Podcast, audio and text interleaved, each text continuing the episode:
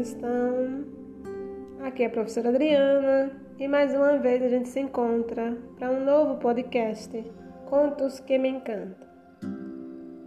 No episódio de hoje, eu escolhi tratar sobre a temática da fé, mas dessa vez eu vou falar sobre a formação das igrejas. E o conto escolhido para tratar dessa temática tem como título A Igreja de Iblis. É um conto árabe, está presente no livro Contos Árabes para Jovens de Todos os Lugares, da autora Maria Luísa Soriano Martins, ilustrações de Marcelo Bicalho, publicado pela editora Alice. Esse conto ele se encontra entre as páginas 44 e 49 e eu vou ler ele para vocês. A igreja de Iblis. Iblis estava muito aborrecido e pensava: Vida de diabo não é fácil. Tenho ideias fabulosas para praticar o mal, que é minha função, mas quase tudo sai errado. Quando penso que as coisas vão melhorar e vou conseguir um bom cliente, aparece alguém que desmancha tudo. Poucos escapam da influência desse alguém que sempre dá mais e mais oportunidades àquele que está prestes a cair em minhas mãos. Sobram-me uns poucos que nem tanta satisfação me trazem. Não dão ouvidos àquele e a seus enviados o que me agrada muito, mas, palavra de diabo, são todos uns imbecis. Porque eu não poderia ter, pelo menos, um fiel inteligente? Iblis continuou pensando e concluiu que deveria fazer algo que o tirasse daquele estado de desinteresse e inutilidade e que lhe desse um pouco de alegria. Mas o que? De repente teve uma grande ideia. Vou edificar a minha igreja. E cheio de maldoso entusiasmo, abriu suas asas negras e alçou voo rumo ao céu. Por onde passava, deixava sua marca de destruição. Um ciclone varreu uma região, uma gigantesca aeronave despencou das alturas, ondas gigantescas se quebraram em uma praia cheia de banhistas um vulcão despertou e pôs-se em erupção. Iblis teria ficado muito alegre, mas, como de costume, aquele interveio, e de todas aquelas aparentes infelicidades, muitas coisas boas surgiram. Tal era o ardil de que aquele muitas vezes se valia, beneficiando as suas criaturas. Chegou então ao céu e foi admitido. Mas ele não podia, como ninguém pode, ver aquele com quem queria falar, pois uma cortina o ocultava. Os arcanjos se postavam à volta do trono e os seres celestiais entoavam cantos que teriam maravilhado qualquer um, com exceção de Iblis. Recebeu então um sinal de que lhe era permitido falar e disse: Senhor, venham pedir-vos permissão para. Claro que ele sabia do que se tratava. Ele é aquele que tudo sabe, mas respondeu com doçura: Fale, Iblis. Senhor, peço-vos também que me deixeis dizer tudo de uma vez Certamente, Iblis. Senhor, preciso de vossa permissão para edificar a minha igreja, isto é, propagar a minha religião. Vossas criaturas, a quem tanto amais, ficarão muito felizes. Minha igreja será diferente. Todos me louvarão. Não haverá deveres, rituais nem pecados. Todos poderão fazer o que bem entenderem, terão tudo o que quiserem, todos os bens materiais lhes serão dados. Não precisarão trabalhar para ganhar o pão de cada dia. Virtudes, para quê? Poderão ser desonestos, falsos, egoístas, o que quiserem. Iblis continuou relatando seus planos. Os seres angelicais enfraqueceram seus cantos. Muitos bocejavam de tédio, mas ele não conhece fadiga. E o diabo continuou: Para que minha igreja funcione, com a vossa permissão, é necessário que não intervenhais, porque aí tudo irá, irá água abaixo. Ele sorriu e respondeu: Você tem minha permissão, Iblis.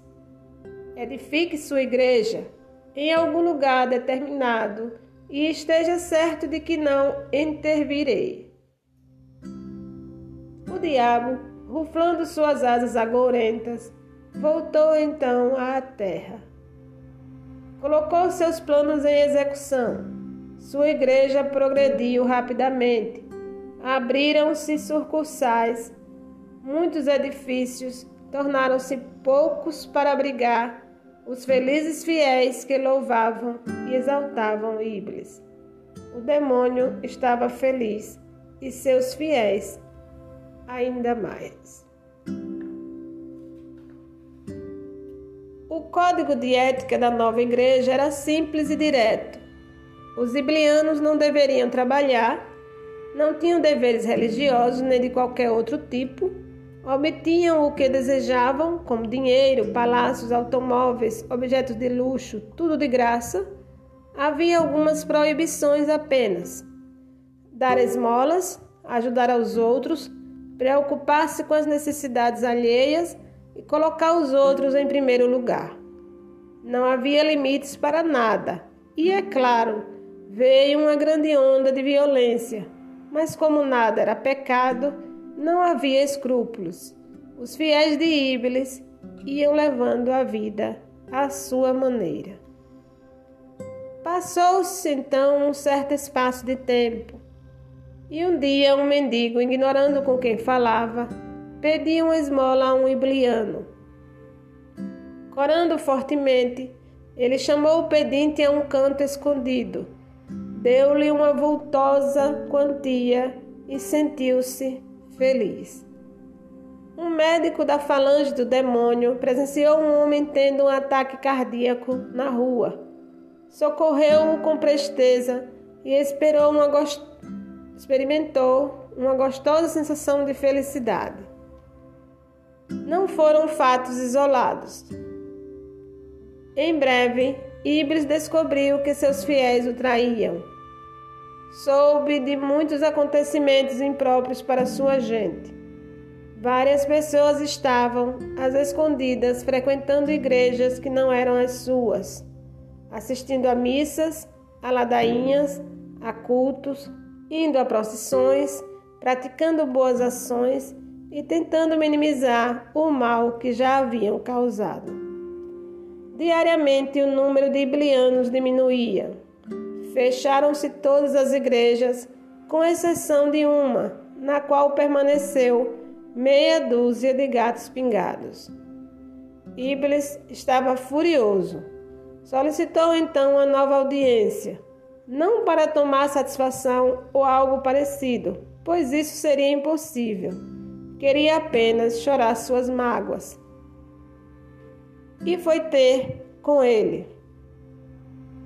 Minha igreja fracassou.